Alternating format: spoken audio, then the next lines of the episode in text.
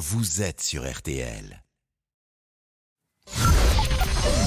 13h, 14h30. Les auditeurs ont la parole sur RTL. C'est l'heure du débrief de l'émission par Laurent Tessier. Elle s'appelait Karen, elle était infirmière, elle avait 37 ans, elle était mariée, mère de famille. Karen est décédée cette nuit après avoir été agressée hier au couteau au CHU de Reims. Une attaque réalisée par un homme qui souffre de troubles psychiatriques. Emmanuel est infirmier dans un service d'urgence. Il n'est pas surpris.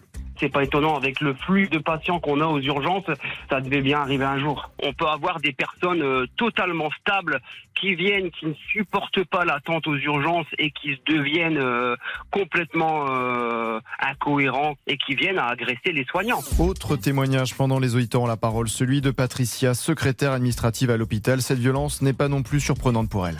Encore une fois, un drame euh, pour moi qu'aurait pu être euh, évité. Donc le risque zéro n'existe euh, nulle part, mais franchement, c'est de pire en pire dans les hôpitaux.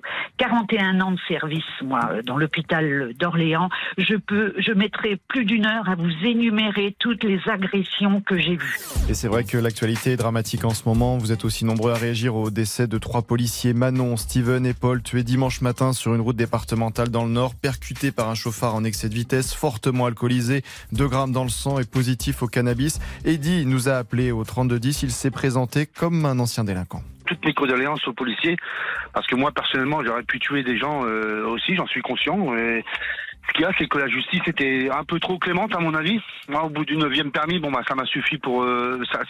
Mais bon, vous je veux avez dire, permis huit fois votre permis? Ouais, moi j'étais un chauffard, pas spécialement alcoolisé à chaque fois, mais euh, souvent alcoolisé, enfin bref.